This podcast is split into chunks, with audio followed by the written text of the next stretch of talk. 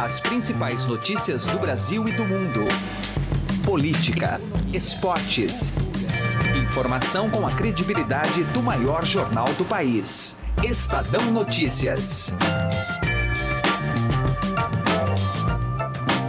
Olá, eu sou Emanuel Bonfim e está começando a partir de agora mais uma edição do Estadão Notícias, nosso podcast com análises, entrevistas e informações sobre os temas mais importantes do momento no Brasil e no mundo. A temporada de escalada ao Monte Everest já registrou ao menos 11 mortes em 2019.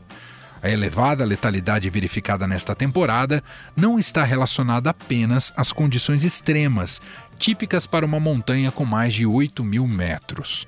A combinação do excesso de alpinistas com o despreparo de boa parte deles pode dar pistas para tamanha catástrofe. Edição do podcast de hoje investiga as raízes do problema, ouvindo a opinião dos experientes alpinistas Valdemar Niklevics e Carlos Santelena.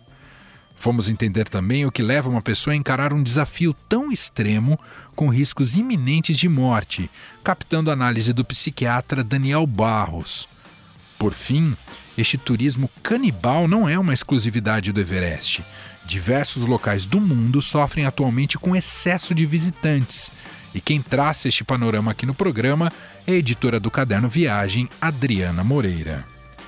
Seja bem-vindo e bem-vinda e boa audição. Estadão Notícias. A XP Investimentos foi eleita a melhor assessoria de investimentos pelos paulistanos na pesquisa Datafolha. A assessoria está na essência e no DNA da XP, e esse importante reconhecimento reflete o compromisso em fazer os brasileiros investirem melhor por meio de uma assessoria especializada e transparente, que busca sempre os melhores investimentos de acordo com o perfil de cada cliente. Acesse xpi xp.com.br. XP Investimentos, mudando para sempre seu jeito de investir. Estadão Notícias.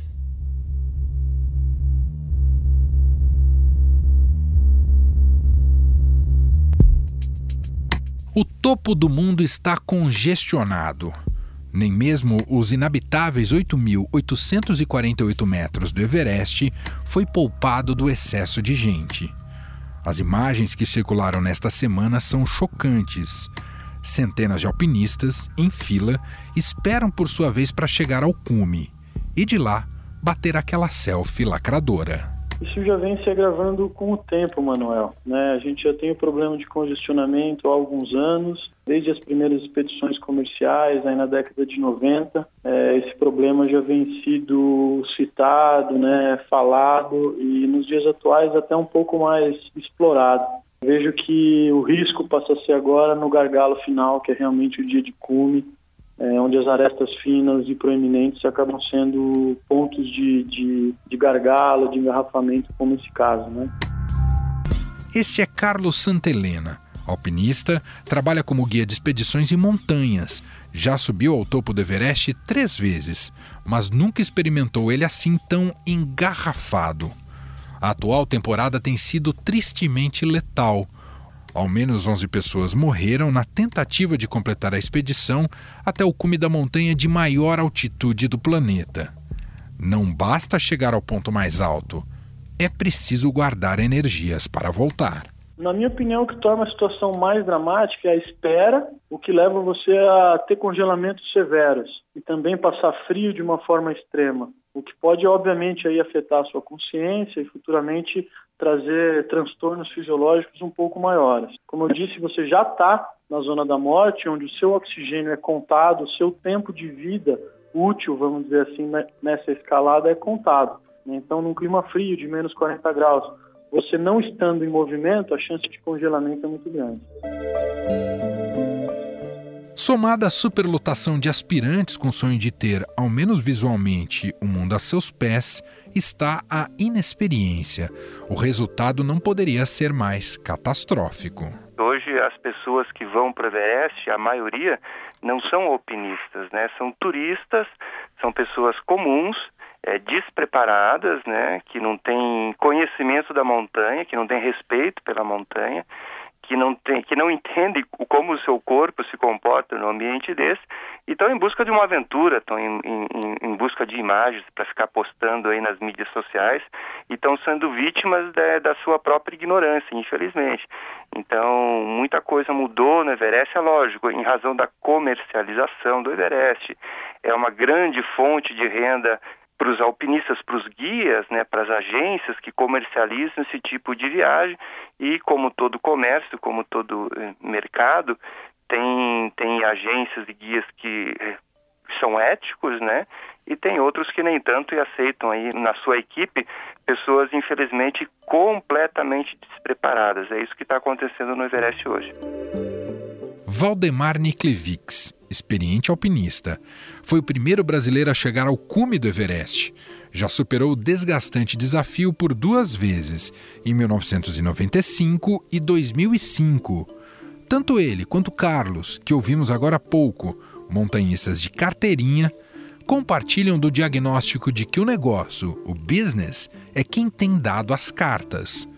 Ambos lamentam a falta de respeito à montanha certamente não é por conta de um gargalo climático, né? Eu acho que o problema se inicia desde o respeito que é dado à montanha. Né? Então, o Everest para os locais é Chomolungma, né? Chomolungma é a deusa mãe do mundo. Então, para iniciar toda a conversa, né, qualquer alpinista, montanhista, entusiasta que, que vai tentar o Everest, na minha opinião, tem que enxergá-lo dessa forma, né? Como que você estivesse indo à deusa mãe do mundo e com devido respeito para poder é, estar ali, né, enxergando a dessa forma. Dois são os caminhos para chegar ao topo. Um pelo lado nepalês, outro pelo lado tibetano, controlado hoje pela China. Os países lidam de maneiras distintas sobre a exploração do Everest, como explica Valdemar Niklevics. O governo chinês, o lado norte do Everest, o lado tibetano, né, o Tibete está ocupado pela China, ele já colocou, ela, já, ele praticamente criou uma boa solução para isso. Só pode escalar o Everest pelo lado norte se você já tiver escalado uma montanha de 8 mil metros antes. Existem 14 montanhas de 8 mil metros. Eu costumo dizer que todo 8 mil é difícil, né? Só 42 pessoas no mundo, inclusive duas mulheres, já completaram todos os 14 8 mil. Eu tenho sete, eu estou na metade desse desafio, né? E então, se você já tiver escalado um, um 8 mil antes, você já tem uma boa noção de como é o ambiente é, na zona da morte, que a gente chama o ambiente acima de 7.500 metros de altitude, onde o corpo já não se adapta mais, e você já tem uma boa noção de como o teu corpo, como você se comporta, reage num ambiente assim tão extremo.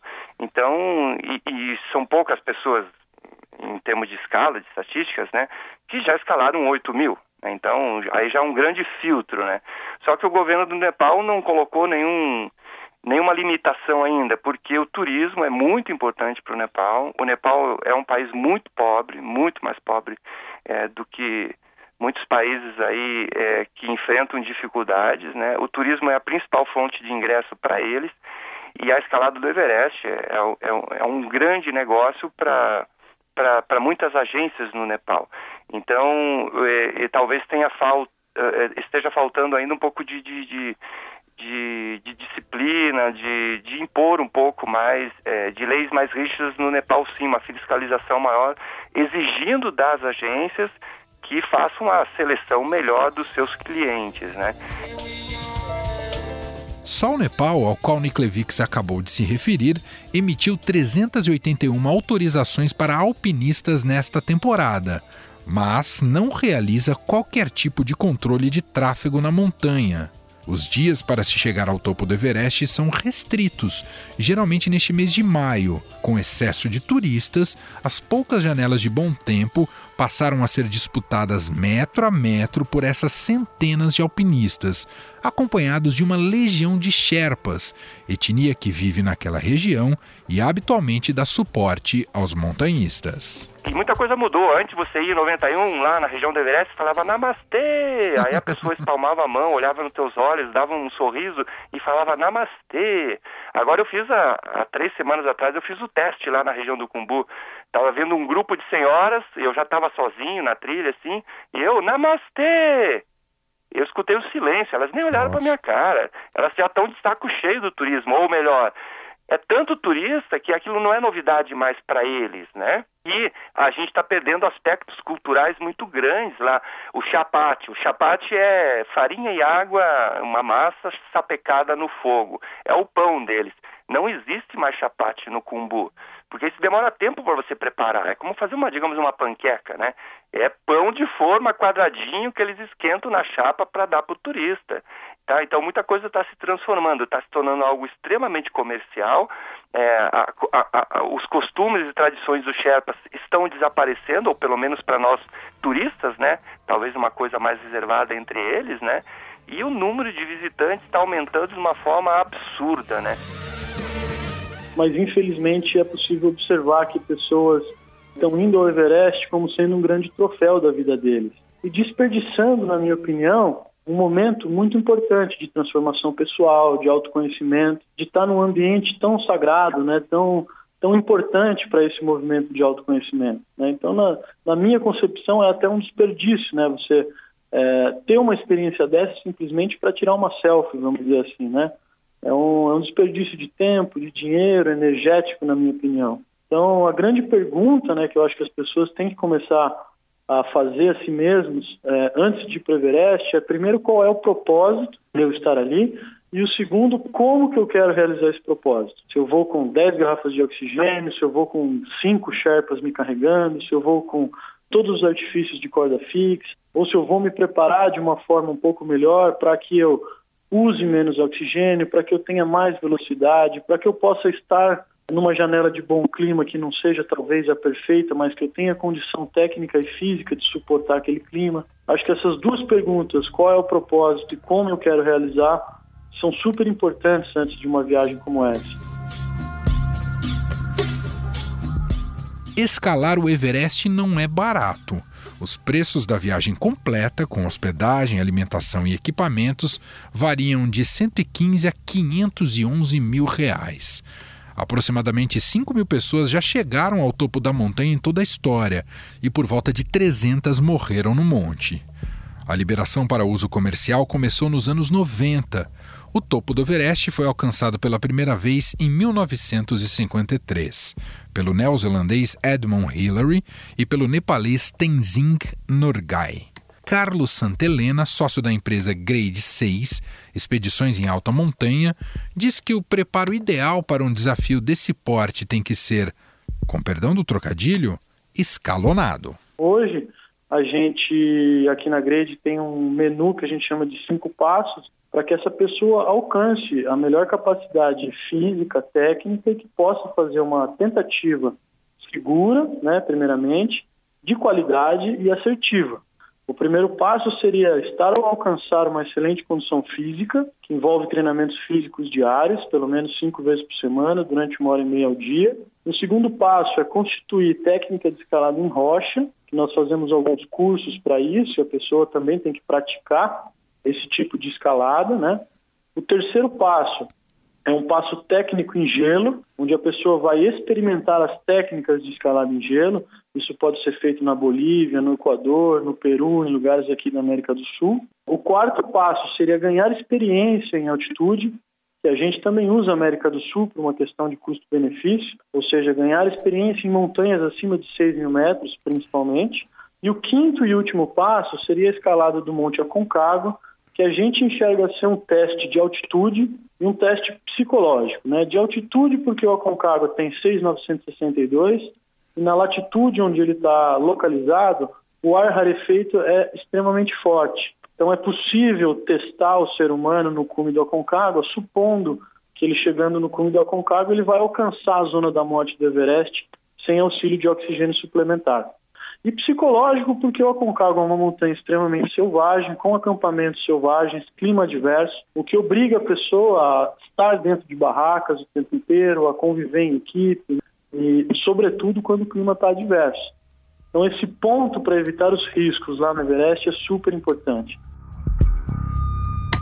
Valdemar Niklevics autor de vários livros sobre o tema, como O Brasil no Topo do Mundo, lembra que é preciso estar preparado para o imprevisível. Uma experiência muito clara que eu acho que vale a pena é, que eu já tive, eu levei sete pessoas uma vez que, que, que queriam escalar o Aconcagua.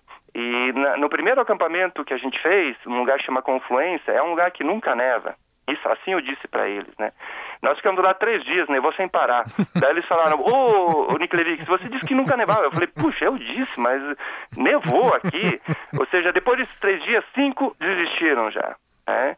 É, e os outros, e dois continuaram. Ou seja, você não sabe realmente o que vai acontecer na montanha, né? E, ou seja, a pessoa tem que estar, tá, ter a disposição é, de, ou estar preparada para enfrentar a montanha, né? A montanha, ou seja, o frio faz parte da montanha, a tempestade faz parte da montanha, o vento, o isolamento, é, enfim, o que não faz parte da montanha e o que se enfrenta no Everest hoje é o congestionamento, é o grande número de pessoas. Mas afinal, por que as pessoas se atraem por situações de risco extremo, como escalar o Everest?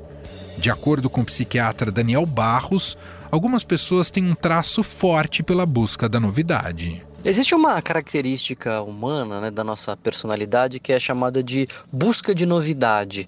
É um traço de personalidade que é distribuído na, entre as pessoas, né? Aquela distribuição normal que a gente chama, que uns têm mais, outros têm menos. É igual altura, né? Tem os baixinhos, tem os altões, a maioria está na média. A busca de novidade também.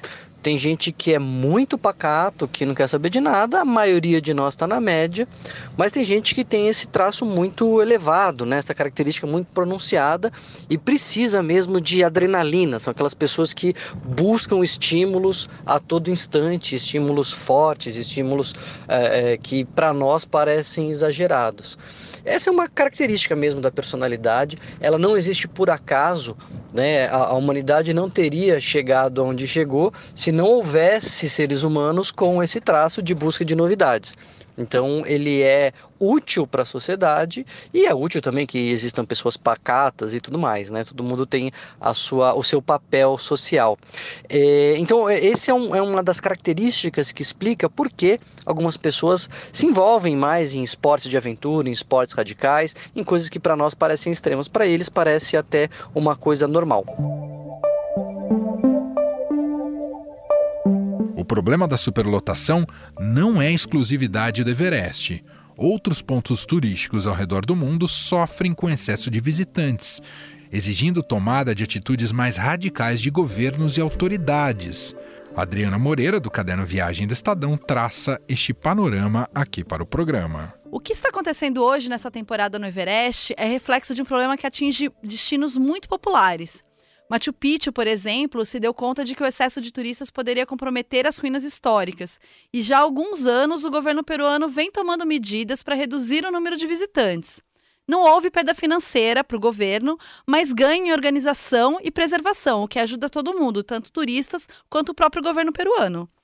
Já o Museu do Louvre, em Paris, teve de fechar as portas inesperadamente nesta semana, na segunda-feira, quando um número expressivo de funcionários pediu licença médica, todos ao mesmo tempo, para demonstrar insatisfação com as condições de trabalho. E embora o número de visitantes tenha aumentado em 20% nos últimos anos, a quantidade de funcionários lá só diminuiu. E nessa terça, os vigilantes entraram em greve e o museu fechou as portas novamente. E ainda não se sabe o que vai acontecer no resto dessa semana.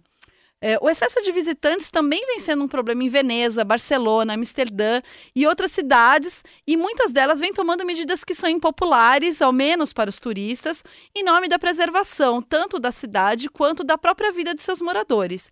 Dubrovnik é um exemplo recente. A cidade ficou muito popular depois de virar cenário das gravações para a série Game of Thrones e acabou criando novas regras para o desembarque de passageiros de navio de cruzeiros para conter o imenso fluxo de visitantes, especialmente nos meses de verão. O governo do Nepal tem de perceber que limitar o número de alpinistas nas montanhas é fundamental para manter o negócio do turismo lucrativo. Mesmo destinos consagrados perdem visitantes quando há problemas de segurança ou de preservação da natureza. Até o governo da Tailândia fechou sua praia mais famosa, Maya Bay, do filme A Praia, com Leonardo DiCaprio, para que ela se recupere do turismo predatório que sofreu ao longo de muitos anos. Já os visitantes precisam estar conscientes sobre sua parcela de responsabilidade e entender que subir uma montanha nessas dimensões não é uma excursão para Disney.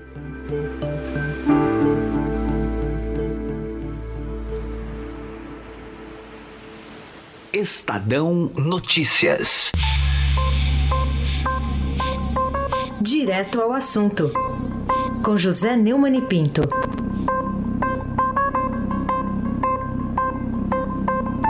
Pois é. Agora, passada a tempestade, vem a ambulância, como diria Vicente Mateus. E na ambulância vem os chorões assustados, né?